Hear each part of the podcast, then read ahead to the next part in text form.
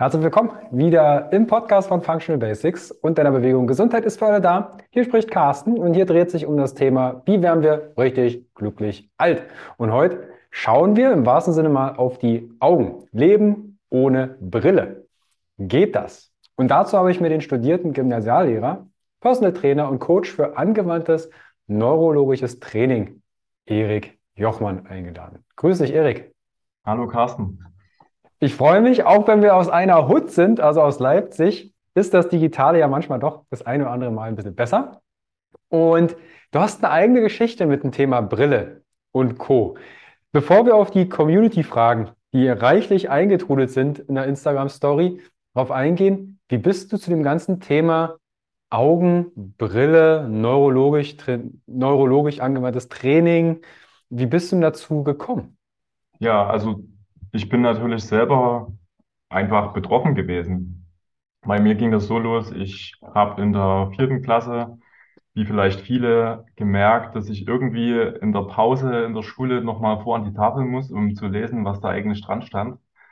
Und damit ging einfach die erste Brille einher und dann, glaube ich, relativ gewöhnlich, Schuljahr für Schuljahr, dann einfach immer stärkere Description, Verschreibung bekommen und auch Kontaktlinsen ausprobiert.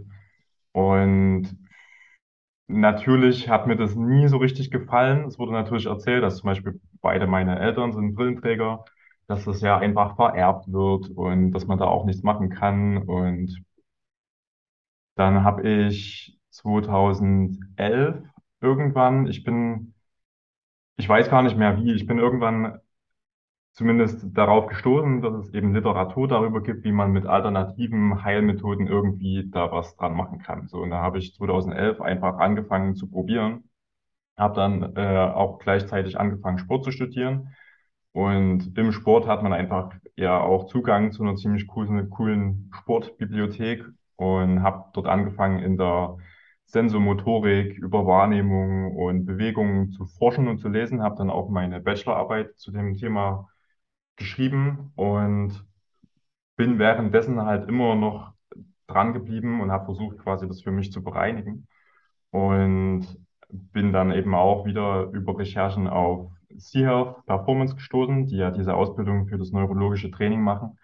Und habe dann dort auch nochmal einen ganz anderen Blick darauf bekommen, wie und warum. Und da können wir dann später nochmal drüber sprechen.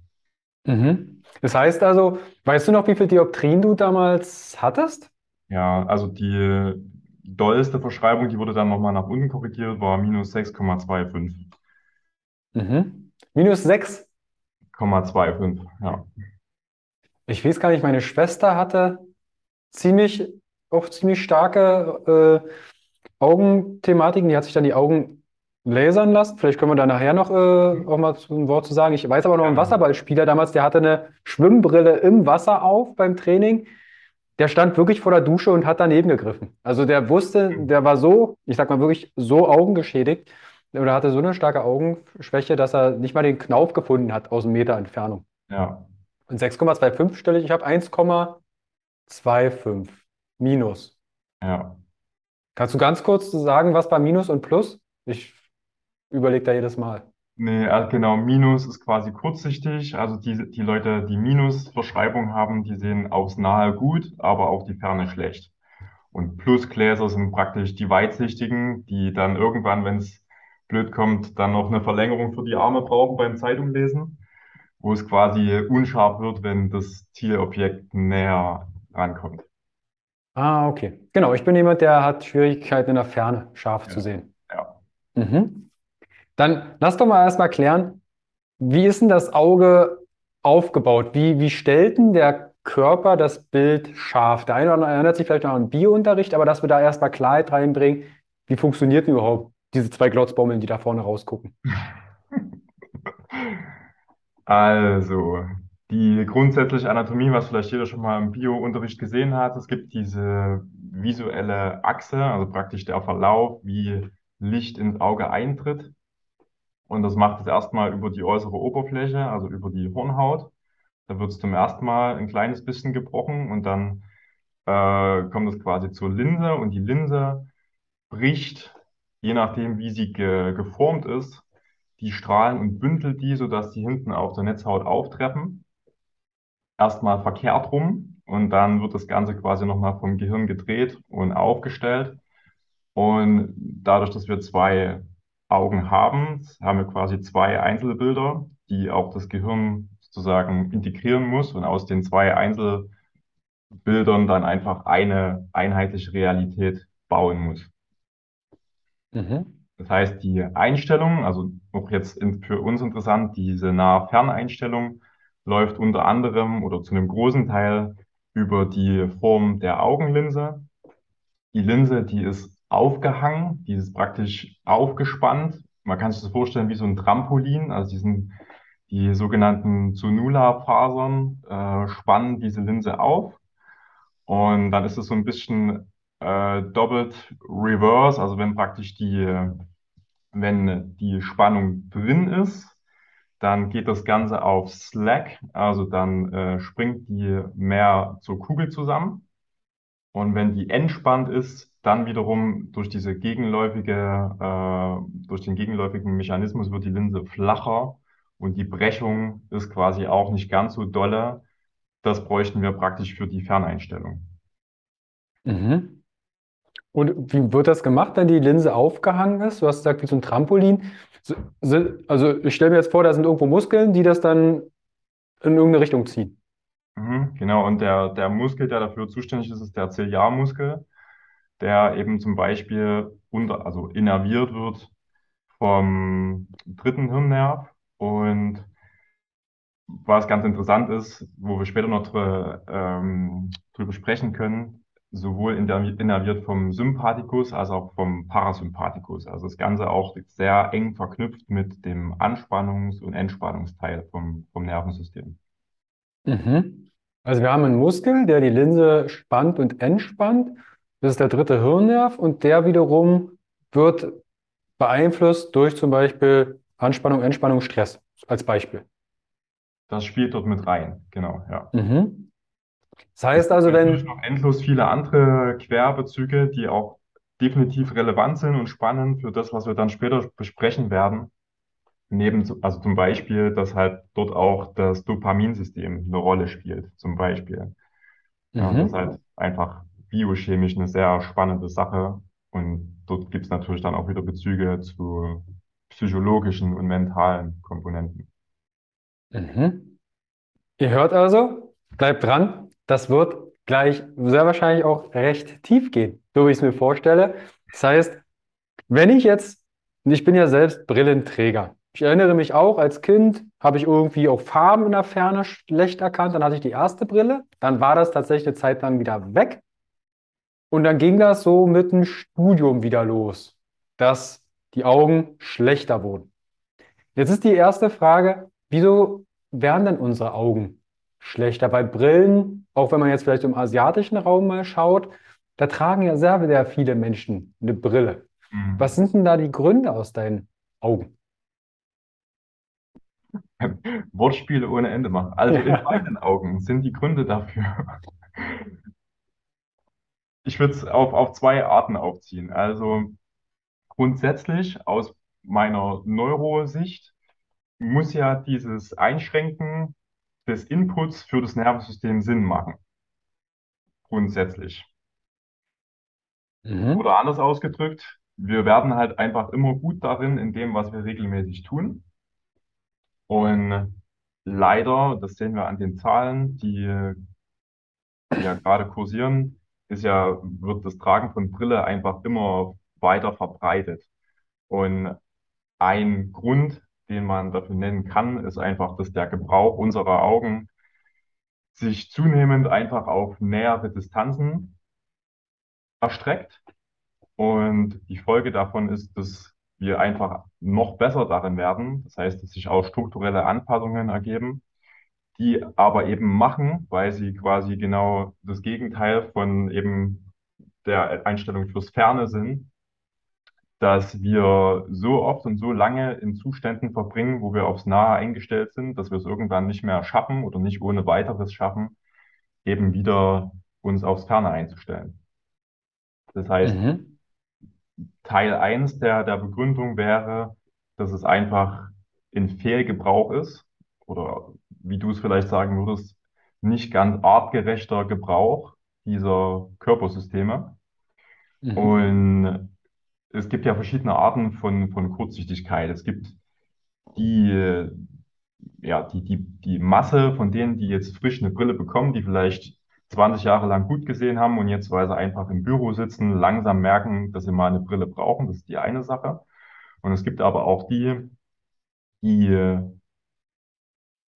ja, die, die, die, sag ich mal, schon, schon eher eine Brille bekommen haben. Und da gibt's aus einem, aus einem Buch, was ich leider nicht mehr habe, weil ich es mal verliehen habe und nicht mehr wieder bekommen habe, gibt's äh, von dem Cambridge-Institut die Studie, dass zum Beispiel vor dem Eintreten einer Kurzsichtigkeit jedes Individuum immer durch so eine sogenannte Transitional Period, also eine Übergangsphase durchläuft, die mehrere Dinge beinhaltet.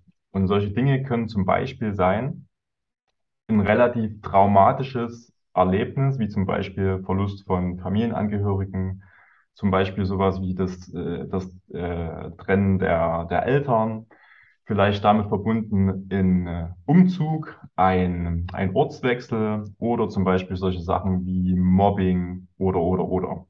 Das heißt, das Individuum befindet sich dort in dieser Phase einfach in, einem, in einer Situation, wo extrem viel Stress da ist, wo es sehr, sehr viele Umstellungen gibt in der äußeren, näheren Umwelt. Und weil ich am Anfang gesagt habe, es muss ja für das Nervensystem Sinn machen, dort in gewisser Weise die Reize einzuschränken. Und dort kann man, glaube ich, schon argumentieren, dass diese Kurzsichtigkeit in solchen Situationen möglicherweise aus Sicht des Nervensystems sogar sinnvoll ist, weil vielleicht die Reize, die von außen kommen, so unangenehm sind in dieser Lebensphase, dass man dort einfach aus Selbstschutz oder dass das System aus Selbstschutz sagt, okay, wir müssen das ein kleines bisschen minimieren. Mhm. Also so nach dem Motto, gibt es Sachen, die du nicht sehen willst oder was das Gehirn quasi nicht sehen will oder dich schützt? Okay, ich, ich schränke jetzt dein Sichtfeld mal ein, Mhm. damit du leben kannst und alles drumherum, was mich stresst, das blenden wir jetzt mal aus. Genau, es gibt ja auch dieses Konzept von Startle. Also ich weiß ehrlich gesagt nicht, wie das deutsche Wort dafür ist, aber dieses erstmalige Zusammenzucken, wenn du zum Beispiel ein lautes Geräusch hörst oder wenn du einfach Gefahr spürst, wenn du erschrickst, dieses erste sich zusammenziehen, kleiner machen, Mhm. das zum Beispiel ist, ist auch einfach wieder so ein Zeichen, dass die, die Erstreaktion oder die, der erste, das erste Ansinnen unserer Systeme immer darauf ist, uns erstmal zu schützen. So, nicht um, ja, ja, das einfach noch, Mhm. noch als, als, als Anfügung dazu. Und ganz viel, interessanterweise ist halt dieses, ähm, dieses Zusammenziehen ist zum Beispiel auch, hängt, ähm, ist physiologisch verknüpft mit dem, was auch unter anderem körperlich passiert, wenn man ganz oft und viel eben aufs Nahe guckt. Also die, die entsprechenden Muskeln, die dafür angespannt sind, gehen unter anderem auch eben wiederum einher mit bestimmten emotionalen und mentalen Zuständen, die potenziell nicht ganz entspannt sind. mhm. Jetzt sagst du Kurz- und Fernsehen. Gibt es da eine, eine Richtlinie, was kurz und fern ist in Zentimeter, Meter? Oder wie würdest du das jetzt, zu- zumindest, dass wir die Zuhörer und Zuschauer sagen, warte mal, das ist also fern, das ist nah. Und dann kann ich mich ja selbst einsortieren, wo bin ich denn eher angesiedelt? Kannst du es nochmal genauer Ne, formulieren? genau. Also du hast gesagt, ähm, wenn ich in die Ferne schaue, ab wann ist denn jetzt in die Ferne schauen? Sind das 20 Meter? Sind es 100 Meter? Und was ist, was ist nahes Sehen? Also ist es, wenn ich auf Smartphone schaue, ist es so, wie ich jetzt hier vor dem Bildschirm stehe und das sind vielleicht ungefähr 40 Zentimeter? Was, wo unterscheiden sich Fern und dem Nahsehen in der Entfernung? Mhm. Das ist eine gute Frage. Ich kann ja jetzt pauschal nicht so eine fixe Antwort drauf geben, weil es ist natürlich alles immer graduell. Generell, wenn wir jetzt sagen, nahe Entfernung ist für mich ab ein, zwei Metern oder also ab, ähm, wie sagt man, abwärts, also Mhm. nähergehend. Dann hat man natürlich so eine, so eine Raumentfernung, Raumdistanz und dann zum Beispiel die, äh, die, die Standardangabe, wenn man jetzt Sehschärfe im englischen Raum standardisiert, ist ja dieses 2020 Vision. Das sind also 20 Fuß, meine ich. Das sind also ungefähr sieben Meter, glaube ich. Also ein Fuß und 30 Zentimeter, also irgendwie sowas. Ähm, das heißt 20 durch 3 ungefähr sieben Meter. Dort wird einfach gemessen, 2020 siehst du auf 20 Fuß, was der Rest der Bevölkerung im Schnitt auch auf 20 Fuß sieht. So. Und aber zum Beispiel für das System an sich, zum Beispiel in Bezug auf die Seeachsen, also das kommt im Übrigen noch dazu. Wir müssen ja, wenn wir zwei Mini-Kameras in jeder Auge, äh, in, äh, an jeder Seite haben, in jedem Auge haben, dann müssen die natürlich auch räumlich genau auf einen Punkt zeigen. Das heißt, wir haben eine Blickachse und wenn man sagt, fernes Sehen ist, wenn die Blickachsen wirklich parallel sind, darüber streiten sich so ein bisschen die Geister. Manche sagen, es sind äh, 20 Meter, manche sagen, es sind 200 Meter und manche sagen, selbst das reicht noch nicht mal, bis die wirklich ganz aufgedreht sind und wirklich diese, dieser ganz offene Zustand erreicht ist. Mhm. Das heißt also, die Augen müssen sich entsprechend auch so ausrichten, Mhm. dass irgendwo der Punkt sich schneidet. Und wenn eine Kamera, sag ich mal, nach links, nach rechts zeigt, dann treffen die sich ja nicht. Dann treffen sich die Punkte ja nicht. Das heißt, Korrekt. dann wird's, dann wird's eigentlich so einen guten, guten Rundumblick. Bei manchen Tieren zumindest klappt ja. Das ist aber spannend. Wir haben also nicht nur die Linse, Mhm. die diesen Einfluss hat, sondern auch die Augenausrichtung. Also wenn ein Auge ein bisschen von der Blickachse abweicht, bekomme ich ja quasi ein unscharfes Bild. Voll. Mhm. Ganz, ganz wichtig. Das ist zum Beispiel bei Doppelbildern entscheidend und dabei kann eben zum Beispiel diese Brockschnur helfen. Und was aber ein super spannender Aspekt auch ist, den ich zuletzt auch nochmal, nur nochmal bewusst mitbekommen habe, dass zum Beispiel diese Nah-Ferneinstellung des Ziliarmuskels an der Linse, aber auch die Konvergenz und Divergenz logischerweise im Zusammenspiel funktioniert, also dieses Aufdrehen der Augen und die Nah-Ferneinstellung von dem, was im Auge passiert, ist mit einem Reflex miteinander verbunden. Mhm. Sprich, mit anderen Worten, wenn mein Ziliarmuskel nicht so ganz mitmacht und die Nah-Ferneinstellung nicht so ganz funktioniert, dann könnte dafür auch eine Rolle spielen, dass einfach meine Blickachsen nie diesen eingedrehten Zustand verlassen. Nämlich, weil ich immer aufs Nahe gucke, weil es einfach als Reflexbogen miteinander verbunden ist.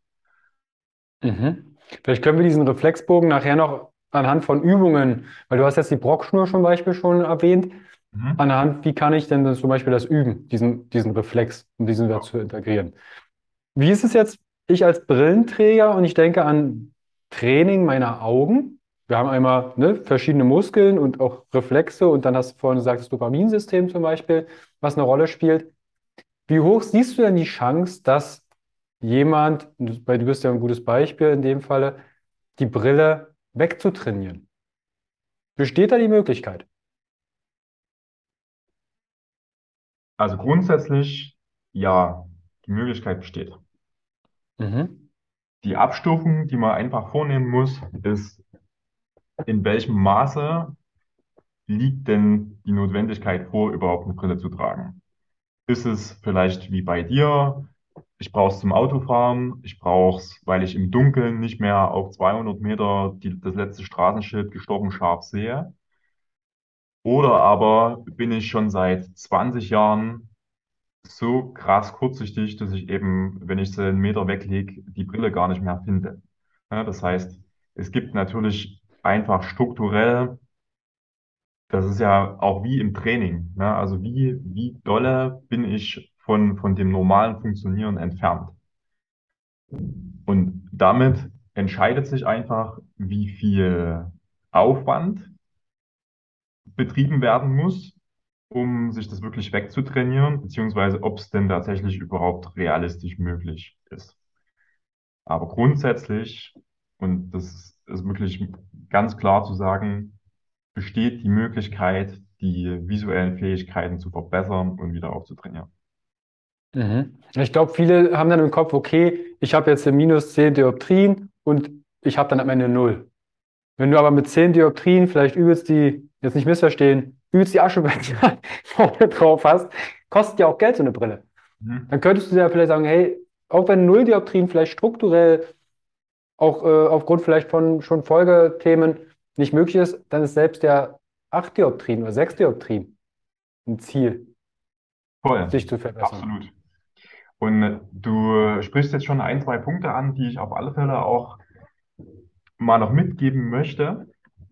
Das ist zum einen die erstmal das Verständnis von Dioptrien und wie fix denn überhaupt Sehschärfe zu betrachten ist.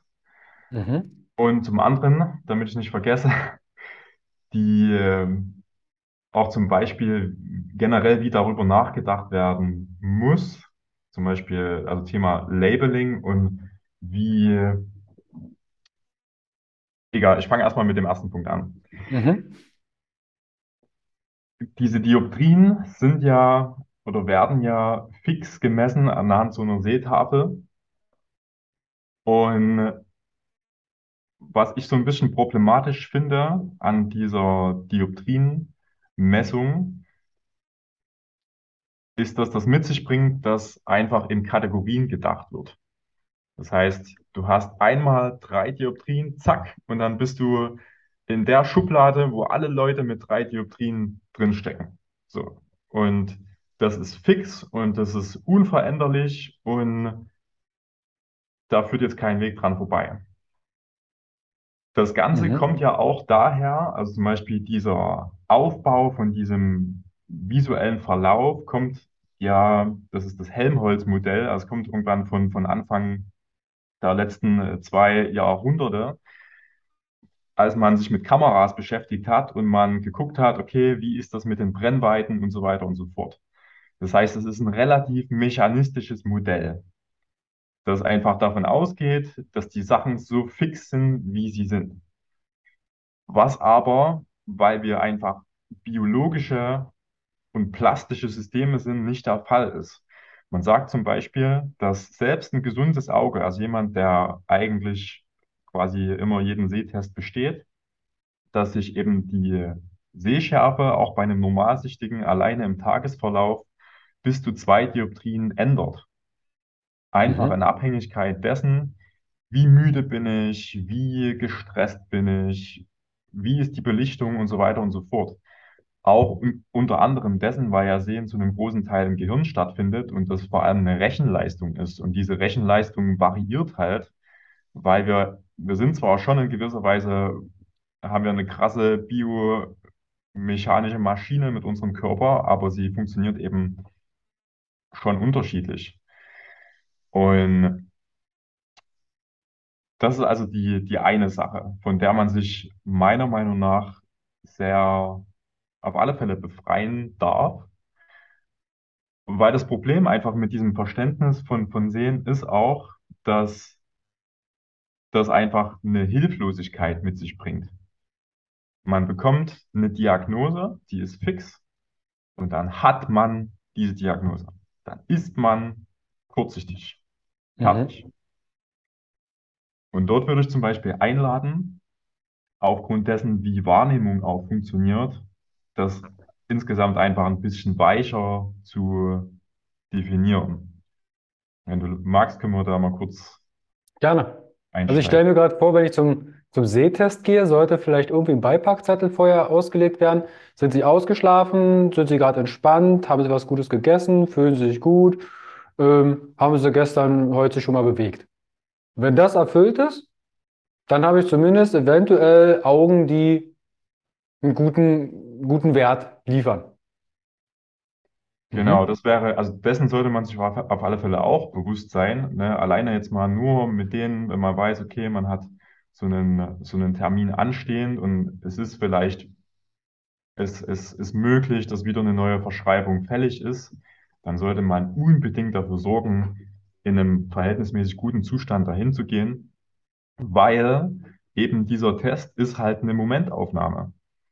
Und das, was wirklich ganz oft passiert, ist, dass, ja, wann hat man Zeit für so einen Termin? Oft nach der Arbeit, nachmittags, man ist schon relativ durch und dann geht man halt 17 Uhr irgendwann zum Optiker und dann wird man ins dunkle Kämmerlein geführt und dann, wie so ein Augentest ja auch ab, äh, abläuft, ist, man bekommt diese verschiedenen Gläser eingesetzt und dann ist immer auch die Frage, hast du jetzt mehr Kontrast oder weniger Kontrast?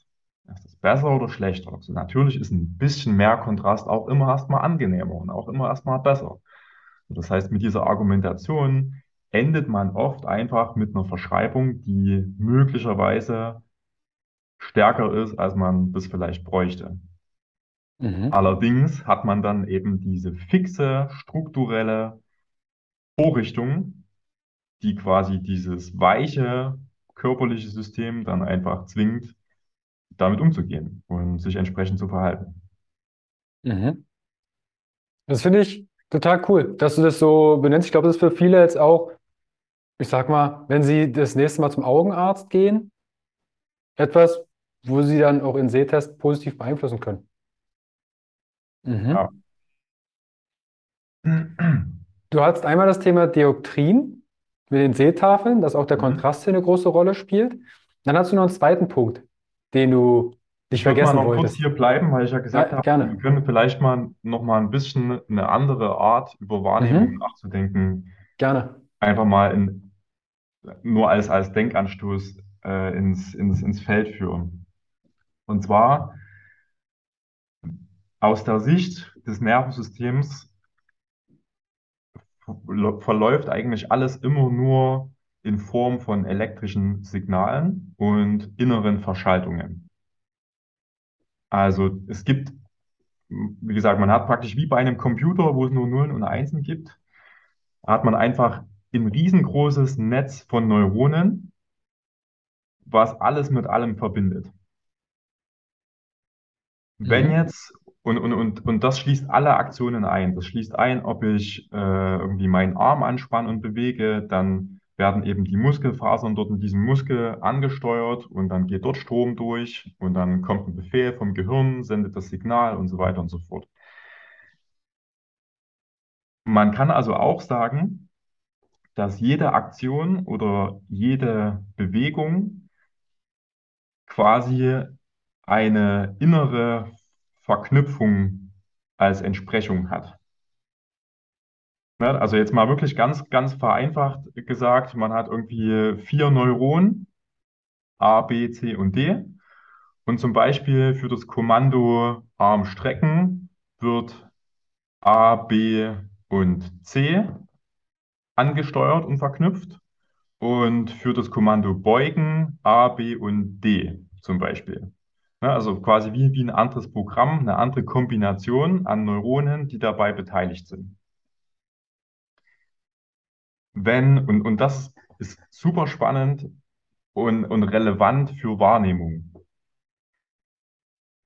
weil das nämlich auch diese Wahrnehmung, zum Beispiel von verschiedenen Entfernungen, auch eine, eine, eine unterschiedliche Verknüpfungsstruktur intern hat, wurde zum Beispiel anhand von, von Tierexperimenten extrem faszinierend gezeigt. Das, da habe ich meine, meine Bachelorarbeit drüber geschrieben. Es gibt ein Experiment von, von Neurobiologen, von Maturana und, und Varela, die, äh, oder die, die führen das in ihrem Buch auf. Man hat, es ist wirklich, ja, es ist nicht so schön für die Tiere, aber man hat bei Fröschen hat man die Netzhaut quasi abgenommen und hat die verkehrt rum wieder drauf gemacht.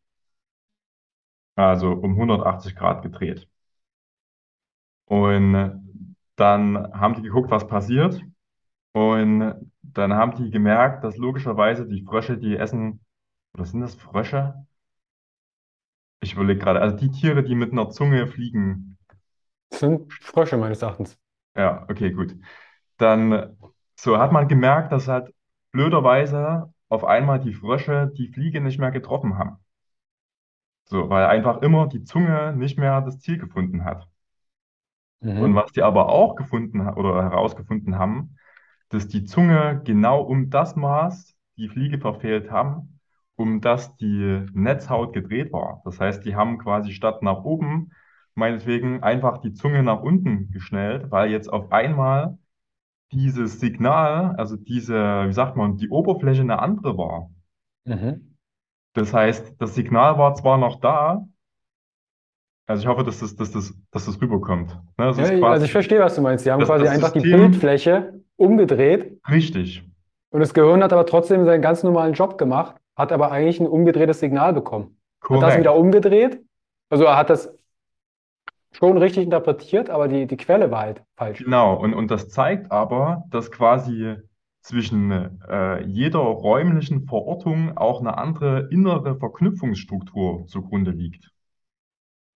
So. Und wenn man das jetzt zum Beispiel weiterspinnt und sagt, okay, ich muss aus Sicht des Nervensystems, um von nah auf fern zu schauen, muss ich einfach in der Lage sein, von dieser nahen auf die ferne Verknüpfungsstruktur zu wechseln.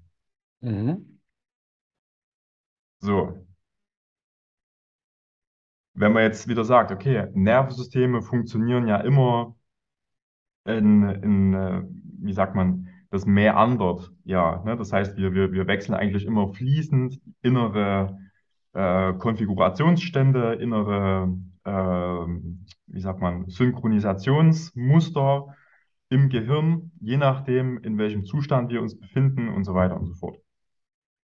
Lange Rede, kurzer Sinn, man kann deswegen aus einer inneren Sicht sagen, okay, in allen Bereichen gut zu sehen heißt, ich kann mein inneres Funktionieren so variieren und modulieren, dass ich halt dann in der Folge ein scharfes Bild auf allen Entfernungen habe. So, Mhm. das ist einfach nur logisch so demnach hergeleitet.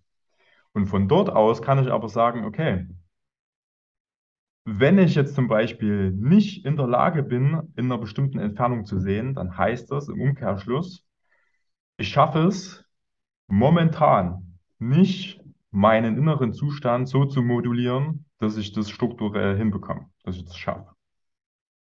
Und das finde ich ist ein riesengroßer Unterschied von, zack, du hast jetzt eine Verschreibung, du bist jetzt krank, dein Augapfel hat jetzt die Form und die wird er nie wieder verlassen und das ist jetzt das, was du bist.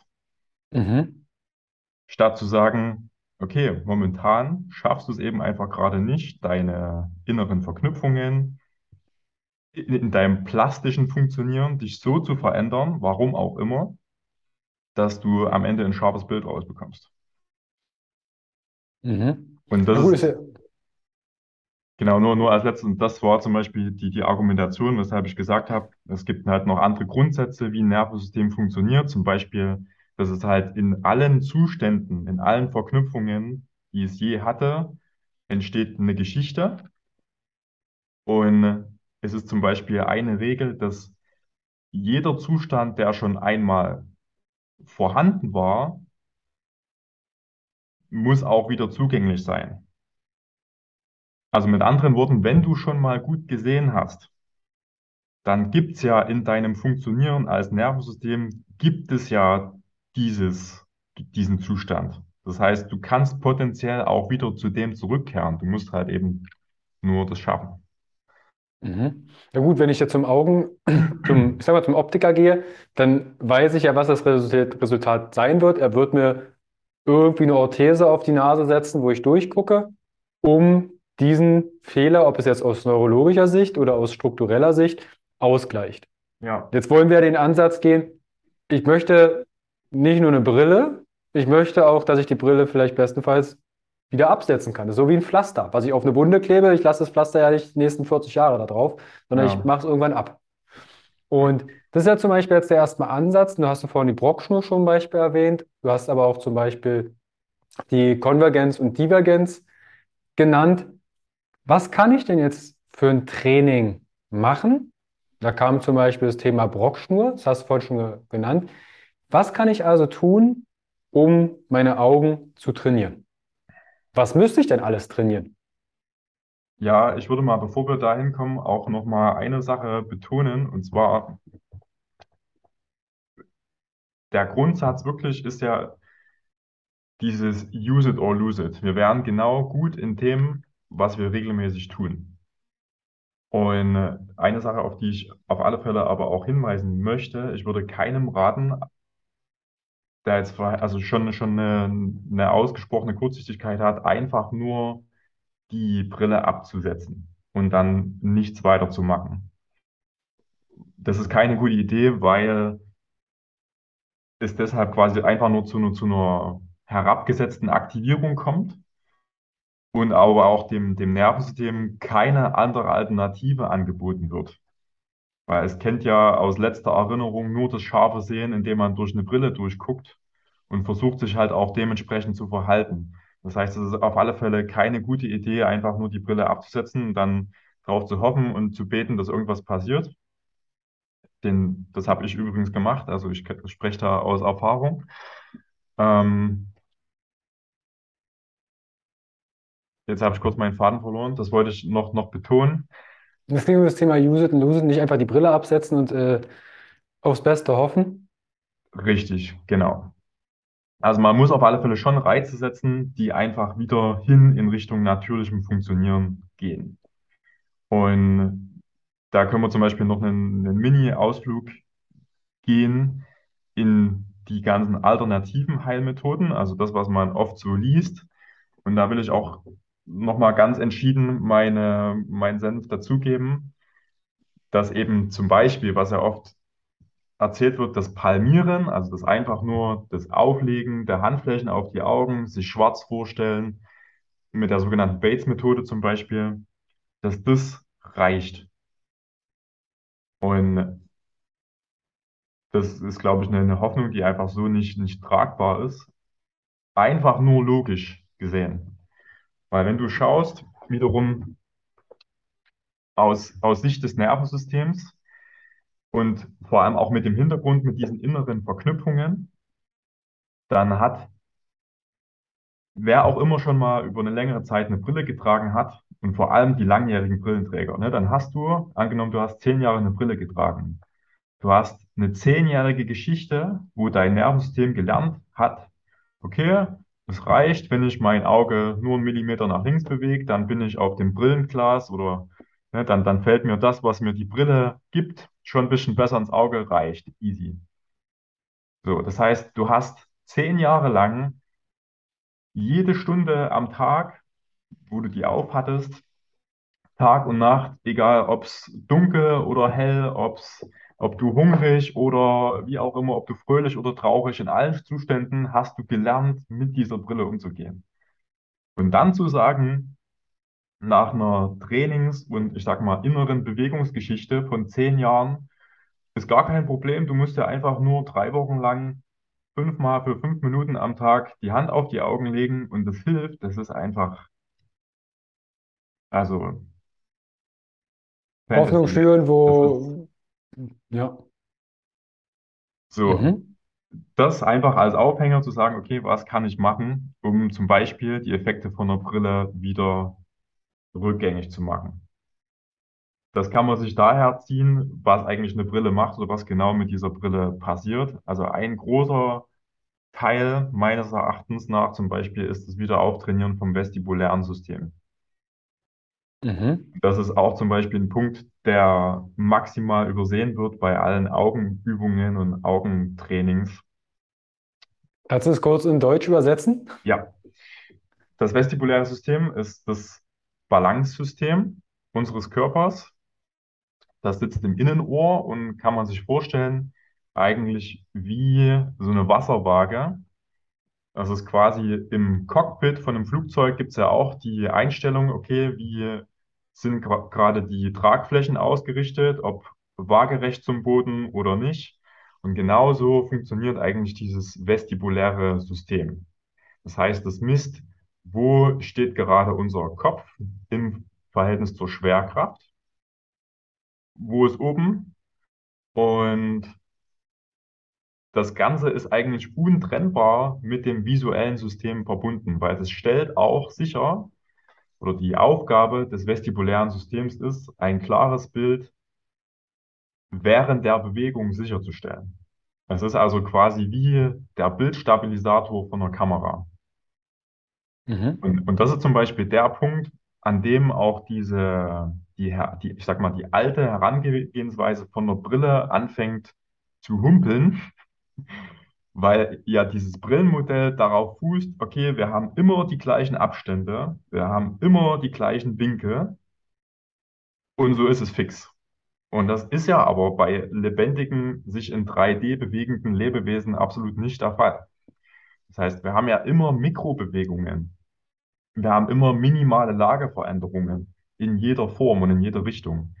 Und was das äh, vestibuläre System macht, ist, dass es eigentlich die Augen, sag ich mal, wie, wie von alleine trägt. So, also es stabilisiert die und macht, dass eben zum Beispiel über bestimmte Reflexe, dass halt nicht permanent Muskelarbeit verrichtet werden muss, sondern dass das Ganze eigentlich ganz locker, leicht, von alleine fließend funktioniert. Das ist der, der, die Funktion des vestibulären Systems. Mhm. Und das ist ganz interessant für die Brillenträger. Einer dieser vestibulären Reflexe ist der sogenannte Gruselpuppenreflex. Also sprich, wenn sich der Kopf bewegt, aber wir immer noch eine Sache anschauen wollen, dann sorgt dieser Reflex dafür, dass das Auge so bleibt, egal wo sich der Kopf hindreht. Das heißt, wie wenn man so eine komische Baby-Burn-Puppe nimmt, da drehen sich ja auch die Augen mit. Genau das macht dieser Reflex. Mhm. So. Normalerweise ist es, ja, und, und der hält zum Beispiel vor allem diese Augenmuskulatur weich ne, und macht auch äh, wiederum im Umkehrschluss Augenbewegungen ganz, ganz leicht, weil es eben mit den Augenmuskeln verbunden ist. Wenn man jetzt mal anguckt, wie sich ein Brillenträger bewegt, dann ist einfach dieser, diese Bewegung des Auges innerhalb des Schädels nicht mehr so gegeben, weil du ja auch in deinem Brillenglas einen Brennpunkt hast, vor allem, der eigentlich dafür sorgt, dass du im besten Fall mehr oder weniger äh, das Auge in der Mitte hältst, beziehungsweise zumindest im Rahmen des Brillenglases, weil halt sich dort dein scharfes Bild abspielt. Und demnach strukturell, was man oft sieht, wenn jetzt zum Beispiel ein, ein Brillenträger was seitlich von ihm sieht, dann wird er nie die Augen bewegen, sondern er wird vor allem den Kopf drehen. Das heißt, eine, ein Nebeneffekt vom Brilletragen ist, dass dieser Reflex des, also diese, dieser Gruselpuppenreflex eigentlich permanent ausgeschalten wird. Also Mhm. mal, das ist also ein, ein Aspekt des natürlichen Sehens, der im Neurotraining eigentlich getestet wird und, und konkret auftrainiert wird. Zum Beispiel, wenn man die, die Aufhebung des Reflexes auch nochmal testet. Ne, also jetzt nochmal, muss ich das nochmal im, im Einzelnen vorstellen. Man guckt eine Sache an, dann wäre dieser erste Reflex, dieser Gruselpuppenreflex, wenn ich jetzt die Nase zum Beispiel nach links drehe, dass das Auge genau dort bleibt. Also, dass ich einen Punkt fixiere. Also, ich mache das Mhm. mal als Beispiel. Ich schaue dich an und drehe meinen Kopf nach links und nach rechts und ich schaue dich weiterhin an. Ganz genau. So, der Reflex sorgt dafür, dass dein Auge bei mir auf diesem Punkt bleibt. Mhm. Die Aufhebung dieses Reflexes, sprich, wenn du jetzt zum Beispiel den Daumen nimmst, auf den Daumen guckst und den Daumen drehst, aber auch den Daumen hinterher guckst, Also, ich nehme den Arm zur Seite, schaue jetzt direkt vor mir auf den Daumen ja, ich nehme den Arm nach rechts und schaue mit dem Kopf hinterher. richtig. Das Mhm. wäre die bewusste Aufhebung von diesem ersten Reflex, weil du jetzt, also wenn dein Gehirn nichts machen würde, ne, und du würdest versuchen mitzugehen, dann würde dein Auge immer noch so bleiben. Aber um dem Daumen nachzugehen, muss dein Gehirn auch noch zusätzlich eine Blickverfolgung mit deiner Kopfbewegung koordinieren. So, das Mhm. heißt, Das ist eigentlich von der Sache her schwieriger oder hat andere neuronale Prozesse im Hintergrund als dieses einfach nur äh, auf einer Sache bleiben, was quasi jedes Kind eigentlich können Mhm. sollte. Also langer Rede, kurzer Sinn. Die, äh, oder das, das, das Problematische daran ist, dass aufgrund dessen, dass einfach diese innere Bewegung des Augapfels im Schädel nicht mehr so gegeben ist, auch Mhm. alle anderen damit in Verbindung stehenden Muskeln gezwungen werden, irgendwie das aufrechtzuerhalten und ja, das, das, das quasi überhaupt möglich zu machen. So, und dummerweise sind halt aber eben an diese Augapfelbewegung auch noch alle möglichen anderen Muskelgruppen geknüpft, wie zum Beispiel Nackenmuskulatur. Und in Verlängerung dann auch zum Beispiel die ganze Rückenmuskulatur und Streckenmuskulatur. Also man kann an der Stelle sagen, also aus persönlicher Erfahrung und so, es gibt eigentlich quasi keinen Brillenträger, der nicht irgendwie in irgendeiner Form Nackenverspannungen hat. So, also nicht so, dass jetzt auch sonst niemand Nackenverspannungen hat oder dass jemand, der gesunde Augen hat, das nicht auch haben kann. Aber es ist halt in dem Funktionieren, ist es, geht's physiologisch gar nicht anders, weil das eine zwingend das andere zur Folge hat. So, das heißt, hier können wir Mhm. auch nochmal übelst in die Tiefe gehen, zum Beispiel mit Ziliarmuskel, wie das mit den kurzen Nackenstreckern und so weiter zusammenhängt. Aber wir wollten ja darüber sprechen, wie man das jetzt verbessern kann. Also, Nummer eins zum Beispiel für diesen Reflex wäre, um das Ganze einfach wieder aufzulockern, wäre, sich wirklich einen Blickpunkt zu suchen, die Augen dort zu lassen und dann wirklich anzufangen, einfach quasi die Nase von links nach rechts zu bewegen und damit passiv eigentlich die Augenmuskeln zu mobilisieren und quasi wieder locker zu machen. Ist nicht das gleiche wie Schielen. Also ich könnte ja auch den Kopf Nein, das gerade lassen und einfach die Augen von links nach rechts bewegen. nee, nee, nee, das ist ganz, Mhm. das ist nicht das, wo, wovon ich rede. Wovon ich Okay. rede, geht völlig ohne Equipment. Man sucht sich irgendwo einen, einen Blickpunkt, ob nah oder fern, für die Entspannung, für die Leute, die am Büro sitzen, im Büro sitzen, am PC, irgendwo draußen. Und dann lässt man die Augen auf diesen Punkt und bewegt aber einfach den Kopf hin und her. Das geht natürlich besser ohne Brille. Und das gerne mit sehr hohen Wiederholungszahlen gemacht hat zur Folge, dass einerseits diese Aktivität dieser Innenohrorgane wieder hochgeht und gleichzeitig eben auch alles, was damit in Verbindung steht, eben die umliegenden Augenmuskeln wieder aufgelockert werden. Mhm. Und mit dem alleine, also mit der Übung, die in allen acht Richtungen des Kompasses ausgeführt werden kann, kann man unheimlich viel machen. Also das alleine ist so eine dermaßen effektive Sache, wenn die richtig und gut gemacht ist, dass das schon alleine Wunder bewirkt. Alleine nur, was das Körpergefühl angeht und alleine, was zum Beispiel den Spannungszustand in der Nackenmuskulatur angeht. Mhm. Jetzt, lass uns da mal einen kleinen Plan draus machen, weil du hast gesagt, viele, äh, viele Wiederholungen, dass die Zuhörer und Zuhörerinnen jetzt direkt einen Handlungsplan haben. Ich sitze im Mhm. Büro, such mir, guck aus dem Fenster, guck die gegenüberliegende Hauswand an oder vielleicht gucke ich auf einen Baum. Ja, Ähm, du hast gesagt, alle acht Himmelsrichtungen vom, also mit Süd, West und Nordost und Co. meinst du, denke ich, ne, die acht ja, Himmelsrichtungen? Ähm, wie viel mache ich von welcher Bewegung? Ja. Ich würde erstmal mit den einfachen anfangen. Das sind die, die entlang von dem Kreuz gehen, also quasi eine Ja-Ja-Bewegung mit dem Kopf und eine Nein-Nein-Bewegung. Mhm. weil die Diagonalen wirklich schwierig sind und man da gucken muss, dass man das gut, gut ansteuert und das oft auch dann nicht so den äh, entspannenden Effekt hat, weil es einfach so ungewohnt ist für die Leute, dass es dann auch nicht ganz so dolle wirkt. Aber perspektivisch ist das auf alle Fälle eine Sache.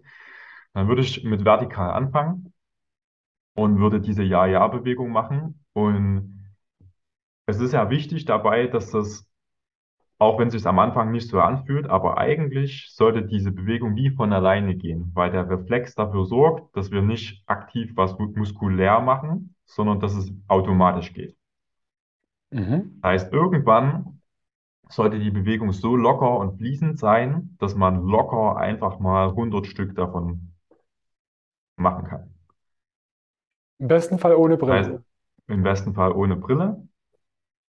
Man kann einfach, um diesen Effekt noch mehr zu spüren und vor allem gerade, wenn man als Brillenträger quasi eine kleine Amplitude gewohnt ist, was man seine Augen bewegt, kann man wirklich auch erst mit kleinen Bewegungen anfangen. Das heißt, man bewegt die Nase wirklich einfach nur so ein paar Zentimeter auf und ab und fängt an, sich in diese Bewegung reinzuarbeiten. Und dann kann man einfach dort währenddessen alles Mögliche passieren lassen, was passieren möchte. Man kann sich zum Beispiel einfach nur auf dieses Gefühl konzentrieren, wie sich sozusagen der Kopf diesem oder in diesem Fall ja schon der, der, der Kopf um die Augen bewegt, ne? Oder wie das Gefühl einfach im Augapfel ist, also was da passiert. Genau, und dann würde ich die waagerechten machen. Bei der waagerechten Bewegung, also bei der Nein-Nein-Bewegung, rät sich, dass man die Nase ein bisschen tiefer nimmt. Mhm. Das hängt damit mit der Anatomie, weil diese Innenohrschnecke quasi nicht ganz waagerecht steht, sondern ein bisschen nach oben gekippt. Und wenn man jetzt den Kopf neigt, dann ist man quasi genau in der Linie. Also nimmt einfach die Nase so 20 Grad runter und dann auch wieder einfach. Aber, aber schaue ich dann die 20 Grad erhöht nach vorne oder schaue ich auch 20 Grad nach unten? Nee, du, du schaust trotzdem nach vorne, nur die Nase ist ein bisschen tiefer. Es geht um die Mhm. Position vom Kopf. Mhm. Genau, und dann äh, auch dort einfach locker einfach mal 200 Stück machen. So. Und äh, das ist natürlich ne, die, die 100, 200 Mark für viele erstmal viel klingen. Deswegen kann man auch niedriger anfangen. Man kann auch erstmal 50 machen oder von mir aus auch 30. Generell, wenn man sich überlegt, unser, unser visuelles System ist ja einfach wirklich für diese Bewegung gemacht. Ne? Also dieses, das, was wir da machen, ist jetzt nichts über- oder Unnatürliches wie jetzt, ich sage jetzt mal, in, in Liegestütz, sondern das hast du permanent im Alltag dabei. So. Das heißt, wenn sich das Ganze auch für dich als Zuhörer gut anfühlt, dann gibt es für dich dort nach oben hin keine Grenzen. Also ich kann von mir aus sagen, ich ähm, habe in meiner eigenen, in meinem eigenen Training, also mache ich bis zu 1000 Wiederholungen davon am Tag. Das ist auf alle Fälle möglich und auf alle Fälle auch nicht schädlich. So. Ich stelle mir das gerade vor, wie so ein Bewegungssnack, den man vielleicht alle 40 Minuten aufstehen, paar Kniebeuge, mal irgendwo hinhängen, mal in die frische Luft, Spaziergang. Kann ich das ja Voll. auch mit den Augen machen. Absolut. Mhm. Also hatten wir ja schon mal eine, in meinen Augen, wichtige Übung für die Augen. Und Ja. gleichzeitig fürs ähm, Vestibularorgan, fürs Gleichgewichtsorgan. Du hast vorhin die Brockschnur erwähnt. Die können wir natürlich jetzt nicht einfach so im Raum stehen lassen. Was ist das und was kann ich damit tun? Genau, die Brockschnur ist einfach der hochtrabende Begriff für eine Schnur mit bunten Perlen dran. Und diese Schnur ist deshalb super praktisch, weil wir anhand dessen garantieren können und kontrollieren können, dass wirklich beide Augen dasselbe machen. Weil wir Mhm. haben ja das Problem oder aufgrund unserer Rechenleistung des Gehirns haben wir ja ein, ein großes Bild. Wir haben ja eine, äh, wie sagt man, eine visuelle Fläche, wo man jetzt erstmal so nicht, also wo, wo nicht jeder sofort sagen kann, okay, ist das jetzt das rechte oder das linke Auge, ne? Sowas findet man dann erst raus, wenn man dann irgendwie mal das dominante Auge testet oder sowas. Das Ding ist, dass dieser, bei dieser Brockschnur, wenn wir die, ich erkläre gleich mal, wie man die verwendet. Also man hat diesen Faden mit, mit Perlen dran, man spannt diese Schnur auf und hält die sich genau auf den, auf die Nasenbrücke, sodass quasi die Schnur genau an der Nase losgeht. Und dann hat man diesen Faden, der genau zwischen beiden Augen quasi vom Kopf weggeht. Wenn jetzt, wenn wir jetzt anfangen, auf diese Perlen zu schauen, die auf dieser Schnur aufgefädelt sind, dann guckt logischerweise das linke Auge so ein bisschen von links auf die Schnur und das rechte Auge ein bisschen von rechts auf die Schnur. Und jedes Auge hat ja ein Bild. Das heißt, aus der Sicht vom rechten Auge geht die Schnur halt von links so schräg in die Ferne weg. Und aus der Sicht vom linken Auge kommt die Schnur von rechts und geht halt in die Ferne. Mhm. So. Und das macht in Folge, dass wenn ich dann irgendwann auf die Perlen schaue, die ein bisschen vor mir liegen, dass ich eigentlich zwei Schnüre sehe. Mhm. So, das heißt, statt dieser einen Schnur, die ich habe, habe ich, wenn ich wirklich beide Augen auf eine Perle fixiere, dann sehe ich wie so ein X. Ich sehe, dass zwei Schnüre kommen, die treffen sich in dieser Perle und dann gehen zwei Schnüre wieder hinter der Perle raus. Mhm. Mhm. Das ist der Optimalfall. Und wenn ich Jetzt, jetzt im, mhm. jetzt haben wir das Problem, dass das möglicherweise vielleicht bei Perle drei bis fünf gut klappt.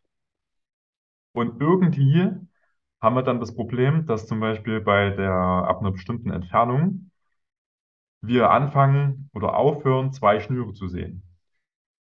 Oder irgendwie sehe ich dann verschwindet eine Seite völlig und die andere ist noch voll da. Und das ist einfach direktes Feedback von dem, was unser Gehirn macht. Weil quasi das, der Optimalfall, also das normale Funktionieren, würde machen, dass ich eben diese zwei Schnüre in einem X sehe. So, wenn jetzt aber nur noch ein, äh, ein Teil der Schnur da ist, dann heißt das für mich, oh krass, mein Gehirn blendet einfach mal ein Bild von einem Auge komplett aus. Aus irgendwelchen Gründen auch immer. Mhm. Und dort beginnt quasi das Training, dieses fancy Neuroathletik-Training, was alle Neuroathletiktrainer mit ihren Fußballern und so weiter machen, um dann zu schauen, okay, gucken bei einem Athleten oder selbst eben bei einem normalen Menschen wirklich beide Augen das Ziel überhaupt an. Mhm. Und das ist zum Beispiel ist, super spannend, weil wir einfach so gut sind im Errechnen dieses Bildes, dass uns das oft auch gar nicht auffällt. Also wir, wir, kommen trotzdem super durchs Leben, auch wenn wir nicht immer wie so ein Laser beide, beide Augen perfekt auf ein Objekt gerichtet haben. ist trotzdem, also unser Gehirn kann so viel mit dem fehlerhaften Bild machen, dass es uns noch nicht mal auffällt. Das Problem dabei ist einfach nur, dass es zum Beispiel bei zunehmender Ermüdung dann halt aber schon schwieriger wird, ein scharfes Bild draus zu machen. Und damit kann man einfach üben und trainieren, dass beide Augen sich quasi schön, vor allem das mit diesen Achsen, äh, gut hinhaut und die zusammenarbeiten, wie sie zusammenarbeiten sollen. Mhm. In welchem Abstand sind denn die Perlen? Vielleicht hat ja jemand noch zu Hause irgendwo ein paar bunte Perlen und eine Schnur liegen. Sind die in einem bestimmten Abschnitt, bis ich 20, 30, 40 Zentimeter? Nee, aber die, das, Sch- also die sind ja frei verschiebbar, aber das ist ein guter Punkt, weil ich nämlich zum Beispiel jetzt auch an einem Punkt bin, wo ich merke, ich will das für mich standardisiert machen. Ich will halt wissen, okay, ich kann genau auf die Entfernung immer gut konvergieren oder halt nicht. Also du kannst, das ist halt, ist halt natürlich auch praktisch, ne, weil du kannst dann sagen, was zum Beispiel noch reinspielt, okay, mit, mit, mit Farben. Also manchmal kann man halt eine Farbe besser sehen, aus irgendwelchen Gründen, als eine andere. Und die Perlen haben verschiedene Farben. Und wenn jetzt zum Beispiel nur die grüne Perle gut geht, dann kann man mit der grünen Perle weiterarbeiten und kann eben diese grüne Perle dann noch weiter rausschieben und kann sich quasi so dann auch steigern und äh, verbessern. mhm. Kann ich da irgendwas falsch machen, wenn ich jetzt zum Beispiel so eine Schnur mir bastel oder vielleicht sogar kaufe und ich spanne das jetzt auf und äh, recherchiere da noch bei dem einen oder anderen? Kann ich da irgendwas falsch machen? Kann ich mir auch die Augen, ich sag mal, schlechter trainieren? Hm, also vor dem, vor dem Hintergrund, dass das Hauptproblem ja bei der Masse einfach ein wenig Bewegen der Augen ist oder ein, ein ganz wenig oder, oder sag mal unbewusstes Benutzen der Augen ist, glaube ich, in mehr an Training oder in mehr an Bewegung erstmal grundsätzlich nicht falsch. Also auch zum Beispiel das, weil wir ja in diese Konvergenz gehen, also dass, dass die Augen nach innen schauen, was man früher gesagt hat, mach das nicht mit dem Schielen, da bleiben die Augen so stehen. das ist Käse, so. Das sind ja, das sind einfach Muskeln. Und sicherlich gibt es bestimmt auch, wenn man jetzt das zu einer, wenn man, wenn man jetzt regelmäßig irgendwie, jetzt muss ich mir irgendwas aus dem Hut ziehen, also wenn man regelmäßig eine, eine ganz komische Bewegung machen würde, dann würde bestimmt zu einem bestimmten Grad eine Anpassung stattfinden. Aber die, es muss grundsätzlich erstmal muss die Anpassung Sinn machen. Und wir sind halt trotzdem, also es wäre ja, das ist zum Beispiel auch ein interessanter Punkt für die ganzen Neuroathletik-Sachen. Es wäre ja furchteinflößend und, und gruselig, wenn man mit einer Sache so nachhaltig und so krass das ganze System verändern könnte. Das geht natürlich Mhm. nicht. Also dafür sind wir viel zu robust, als dass das jetzt irgendwie nachhaltig sofort krass äh, was verändern würde. Mhm. Das erstmal noch dazu, ne? Aber was zum Beispiel, was es natürlich gibt, dass man, man halt einfach Anpassungen hat. Also dass äh, in, in welcher Form auch immer, mir, mir fällt jetzt halt so nichts ein, aber bestimmt, wenn man jetzt zum Beispiel einen, einen Berufssportler hat, ne, der jetzt halt immer in bestimmten Distanzen arbeitet oder ja, man wird halt einfach wirklich gut in dem, was man, was man oft macht. Und das kann halt in gewisser Weise auch eine Fehlanpassung sein, wie zum Beispiel, dass ein Tennisspieler logischerweise halt einen extrem starken Schlagarm hat. Aber das ist, das braucht er halt für seinen Sport. So. Mhm. Aber grundsätzlich kann man dort erstmal nicht so viel verkehrt machen. Jetzt kommen ja erstmal überhaupt neue Reize hinzu, wo der Körper sich anpasst. Und der Reiz muss wahrscheinlich schon so daneben sein, dass du das, ich, ich sag mal, du machst jetzt eine Beinübung jeden Tag mit maximal, es kann sein, dass der Körper dann irgendwann sagt, hör auf damit. Ja, In Form ja. von Schmerz oder Müdigkeit oder in irgendeiner Form anderen äh, Erscheinungen. Und vor allem, aber, also, und mhm, vor allem vielleicht noch nur noch als, als Minipunkt, äh, es kann auch oft eine, eine, eine falsche Sache einen positiven E- Effekt hervorrufen. Also man, man, es, es es wird auch immer so, wie sagt man, so,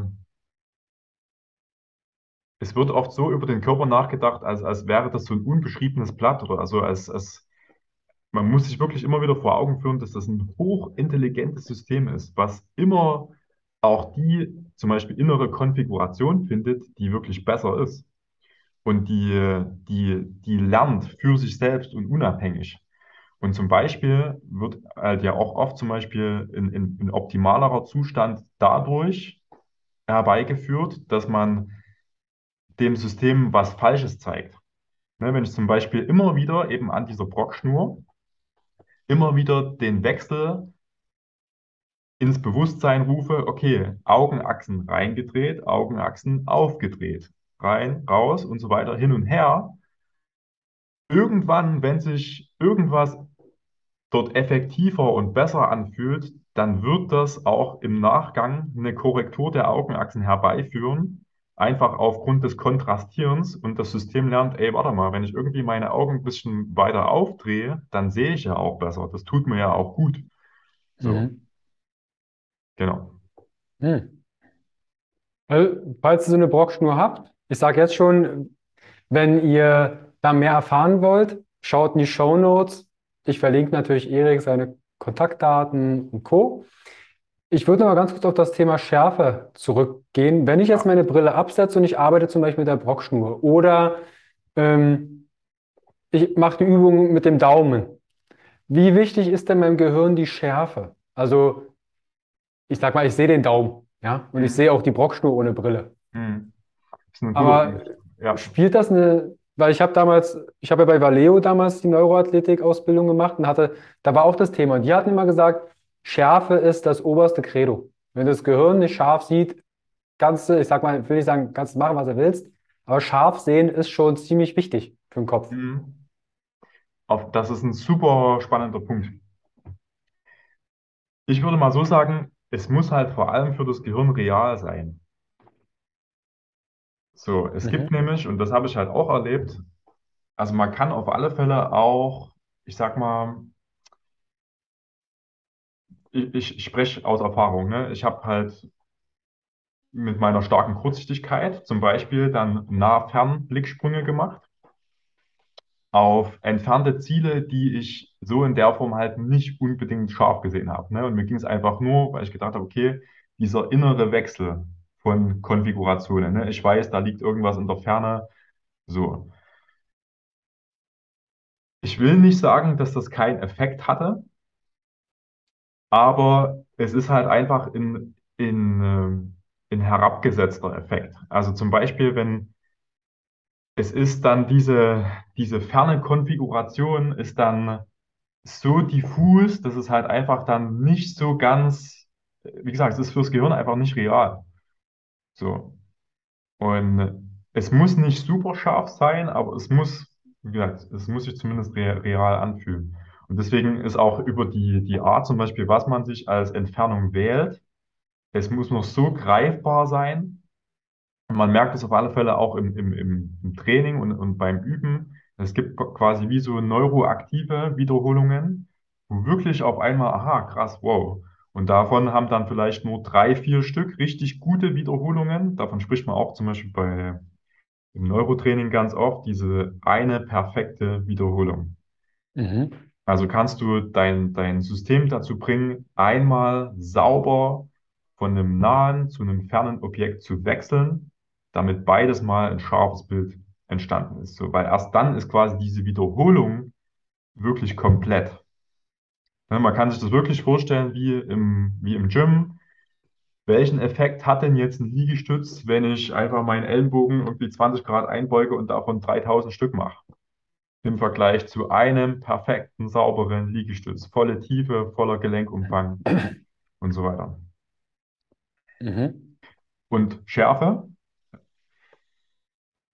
ist, in, äh, oder ist, ist, ist deshalb nochmal interessant, auch was die Variabilität angeht, als dass, wenn man sich vor Augen führt, dass einfach die Sehschärfe im Neurotraining ein Assessment ist.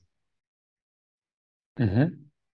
Ja, das zeigt zum einen, dass das Ganze ja variabel ist und dass wenn Reize gefunden werden, die das Nervensystem positiv verarbeiten kann und in einen besseren Zustand bringt, ganz oft eine, eine höhere Klarheit im Sehen und in der Sehschärfe entsteht. Und das ist zum Beispiel, das kann ich für mich jetzt hervorrufen. Das ist zum Beispiel auch ein Grund, warum ich halt immer noch an das Augentraining glaube.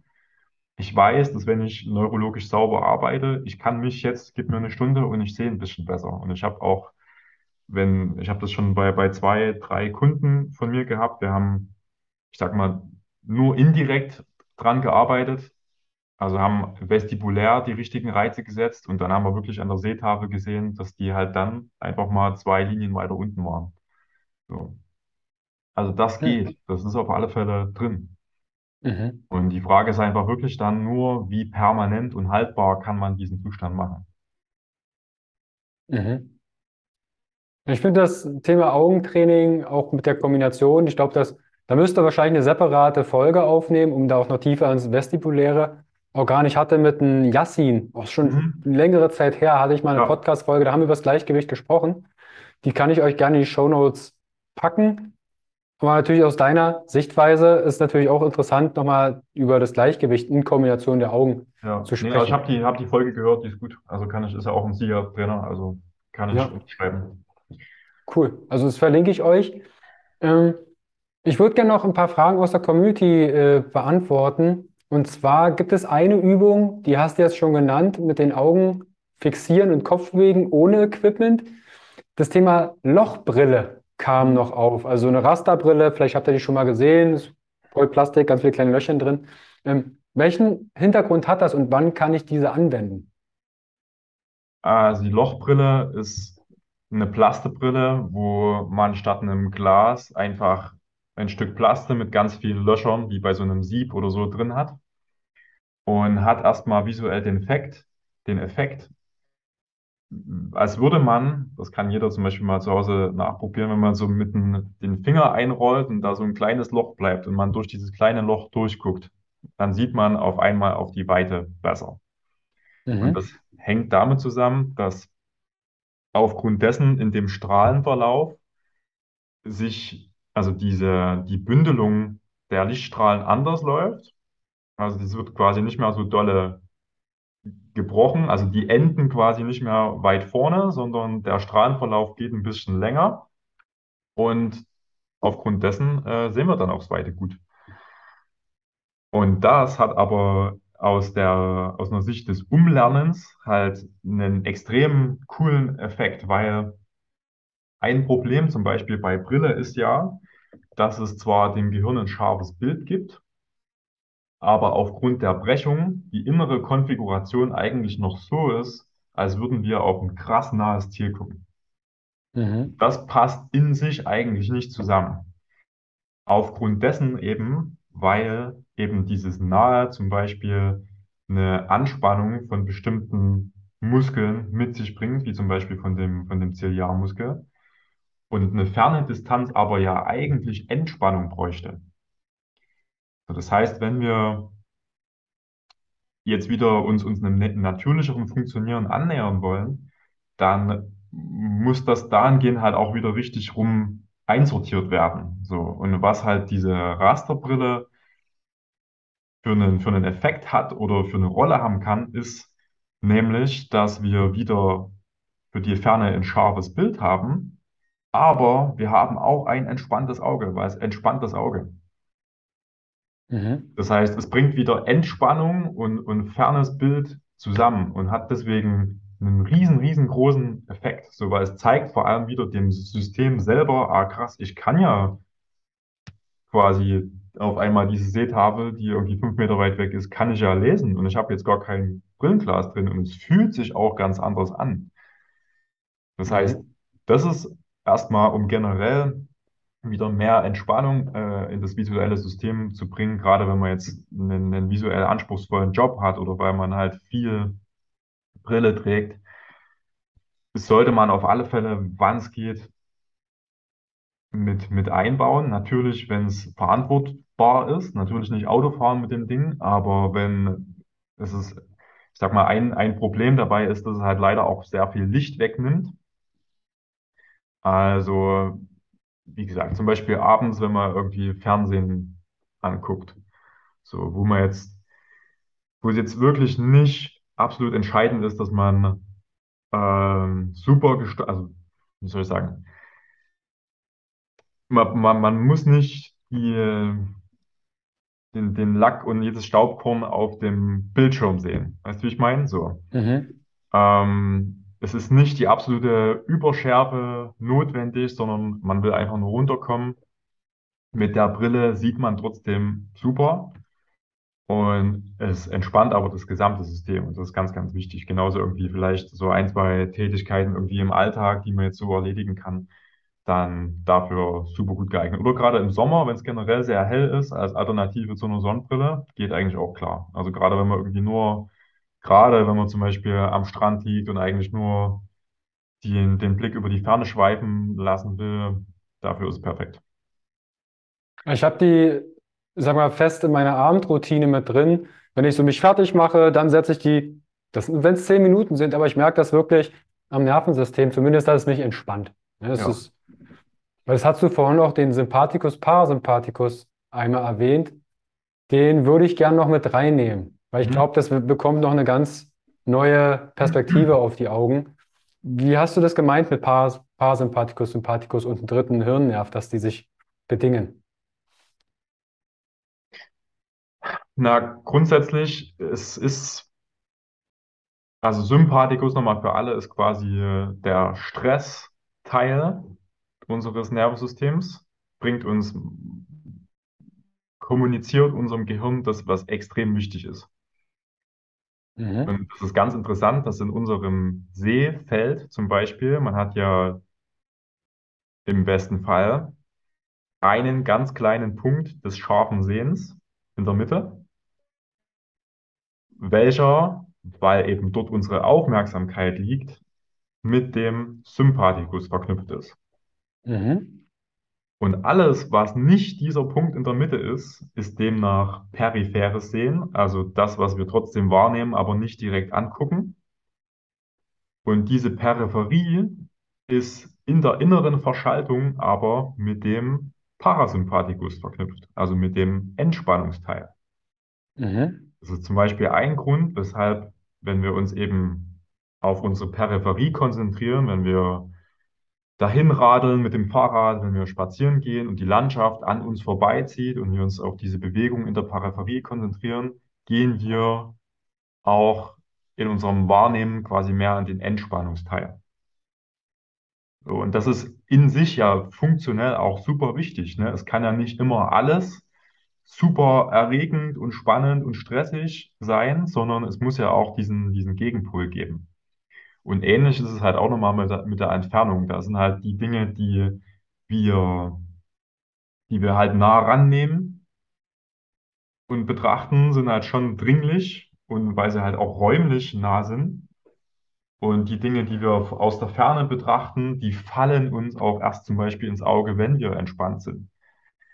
Und, und, und daraus zum Beispiel erschließt sich auch nochmal eine ganz eigene Logik, die halt dieses natürliche Sehen mit sich bringt.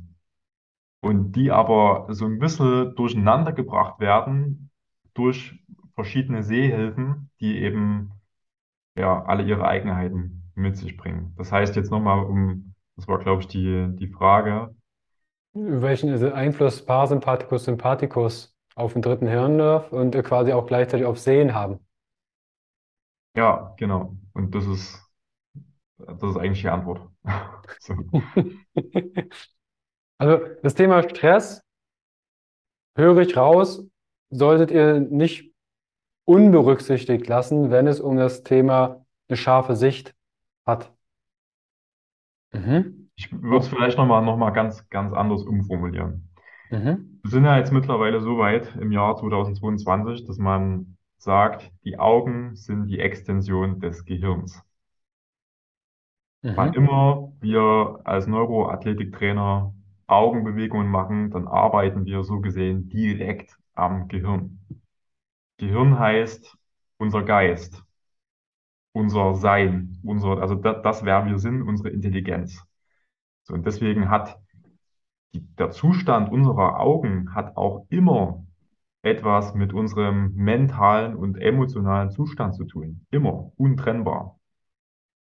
So, da können wir noch mal, können wir noch drei andere Podcasts darüber machen, wie Augenbewegung mit zum Beispiel klinischen Persönlichkeitsmustern zusammenhängt. Ähm, und vielleicht können wir das noch äh, an, an, ankratzen, Mhm. dass deswegen auch es nicht so, ich sag mal, ähm, nicht so selbstverständlich oder, oder, oder nicht, nicht so einfach ist, wie man vielleicht denken würde, die Wahl der Korrektur. Also es ist nicht einfach nur, ja, Mensch, ach, die Clubshort, die funktionieren nicht richtig, setz eine Brille auf, fertig. Problem Mhm. gelöst, alles gut, oder? So. Mhm. Oder wir lasern einfach da ein Loch rein und dann passt das schon. Oder du machst einfach eine Linse rein und dann ist alles gut. Weil es sind ja nur die Augen und der Rest ist okay. So. Und das, wie gesagt, so über die Mhm. Zeit, mit der ich mich jetzt schon mit dem Thema befasst, es gibt einfach so viele Querbezüge, dass man das so, dass man zumindest eine, eine informierte Entscheidung treffen sollte, finde ich. Ich würde ja fast sagen, Erik, da werden noch Folgen folgen, auf gut Deutsch. Ähm, wir sind aber heute mit einem Wortspiel unterwegs. Ähm, einfach auch die Querverweise, hey, was ist zum Beispiel mit äh, klinischen Erkrankungen und hinsichtlich der Augen? Gibt es da Verbindungen? Was ist so die, deine Erfahrung, deine Erkenntnis? Und jetzt sind wir ja quasi erstmal bei der Brille. Ne? Wir haben ja quasi das Ding da vorne jetzt drauf. Und da haben wir jetzt ein paar Übungen. Eine letzte Frage aus der Community, die ich dir gerne noch stellen würde, ist Schwierigkeiten beim Lesen. Es wird nach der Zeit unscharf. Ich bekomme vielleicht Kopfschmerzen, möchte aber das Buch zu Ende lesen. Woran kann es liegen und was kann ich vielleicht direkt danach tun? Also, wenn wir lesen, wiederum als Fähigkeit mal anschauen, was das Auge machen muss, um quasi lesen zu können, dann ist es ja im Wesentlichen mehr oder weniger eine Blickverfolgung nach rechts, so Wort für Wort für Wort, und dann wiederum ein Blicksprung nach links. Also es geht grundsätzlich eben um eine waagerechte Augen Augenbewegung. Wiederum von dem, was ich vorhin erzählt habe, im besten Fall machen das beide Augen mehr oder weniger präzise Wort für Wort und auch im selben Maße links und rechts. Sodass du jetzt erschöpft bist und wirst, sagt er einfach nur, dass dort in diesem Prozess halt irgendwas einfach nicht mehr ganz hinhaut. Ne, das kann daran liegen, dass halt ein Auge einfach nicht ganz mitgeht.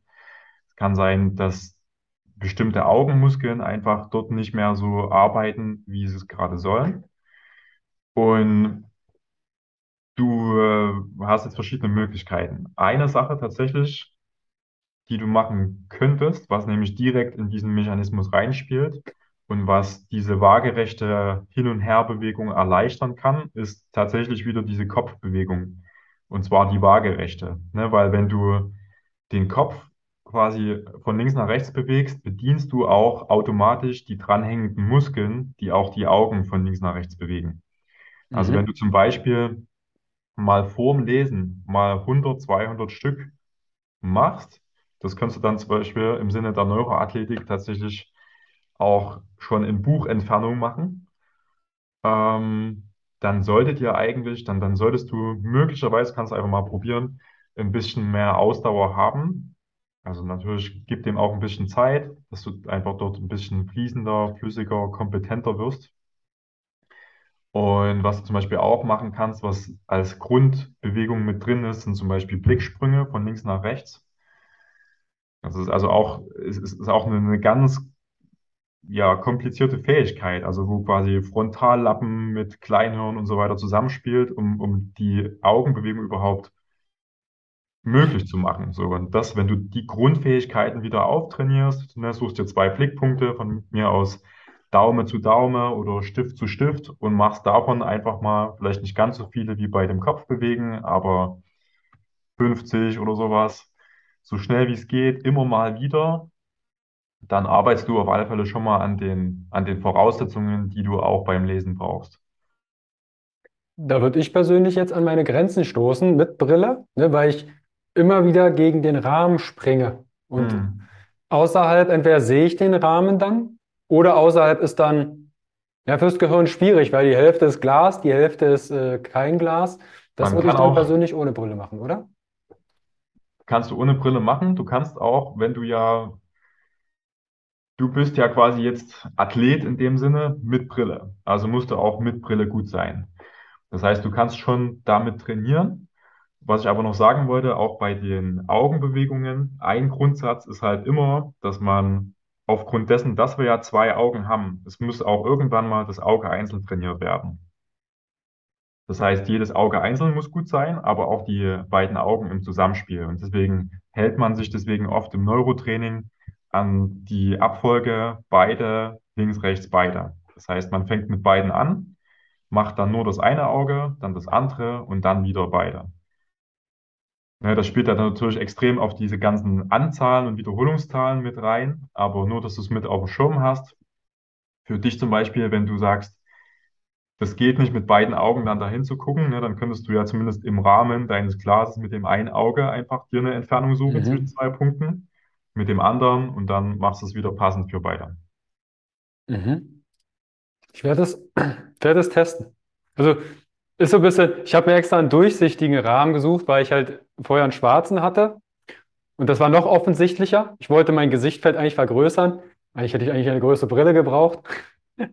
Ähm, Das oder Beste halt glaube ich, einfach so eine, das habe ich mir auch schon mal überlegt, so eine, so eine Taucherhaube als Brillenglas, so eine alte Oldschool mit so einem Fischglas oben drauf. Ja. Es gibt ja diese Ganzgesichtsmasken, wo du dann quasi unter Wasser dann atmen kannst, mit dem Schnorchel. Ja. Es ein riesiges Sichtfeld. Ich glaube, dann kannst du aber auch anfangen, deine Augen zu trainieren, wenn du damit durch die Gegend läufst. Okay. Also, wir haben erstmal die Fragen der Community beantwortet. Mit einem Blick auf die Uhrzeit, das ist ein ziemlich mächtiger Podcast, eine mächtige Folge. Ähm, wir werden definitiv weitere Folgen aufnehmen, Erik, weil ich merke, du willst das Wissen auch loswerden.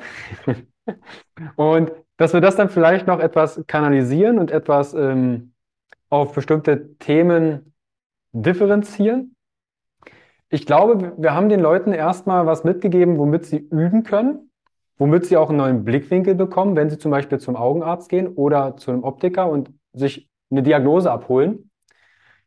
Ähm, wenn jetzt jemand jetzt schon sagt, du Erik, das Thema fasziniert mich, ich habe jetzt hier eine Brille oder ich habe Nackenschmerzen oder irgendwelche anderen Themen, Themen, wie kann ich denn mit dir Kontakt aufnehmen und wie sieht das Training dann aus?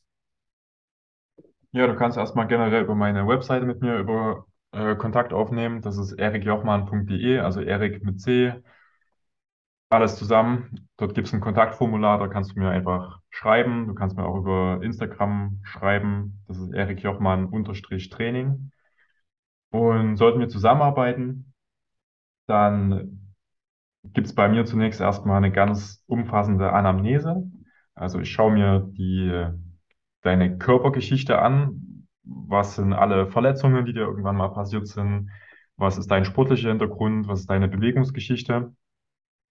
Und dann, bevor wir auch überhaupt arbeiten, mache ich eine ganz große Anzahl an Tests. Also wir testen verschiedene Hirnareale durch, wir machen Bewegungstests und anhand dessen habe ich dann meistens ein ganz gutes Bild, wo wir ansetzen können. Und dann, ja, geht's los. Cool. Das verlinke ich natürlich alles in die Show Notes. Schaut da gerne rein. Und wenn ihr da Fragen habt, gerne auch auf Instagram mal schauen, Kontaktaufnahme. Gebt den Erik bitte Bescheid, wenn ihr über den Podcast gekommen seid, weil dann weiß er, okay, da war was mit dem Podcast, dann kann er das auch zuordnen. Und Erik, ich freue mich jetzt schon auf eine nächste Folge. Danke, wir, jeder, jederzeit. Wo wir noch tiefer in das Thema Augen mal reinschauen, aber auch diese Querverweise, die klingen wirklich extrem spannend. Cool. Erik, dann danke ich dir für deine Zeit, für die tollen Informationen, auch diese praktischen Übungen. Und dann lasst es uns wissen, welches Thema euch vielleicht rund um das Thema Augen noch interessiert und dann gehen wir das an. Erik, ich danke dir vielmals. Ich danke dir. Bis dahin. Bis bald. Ciao. Ciao.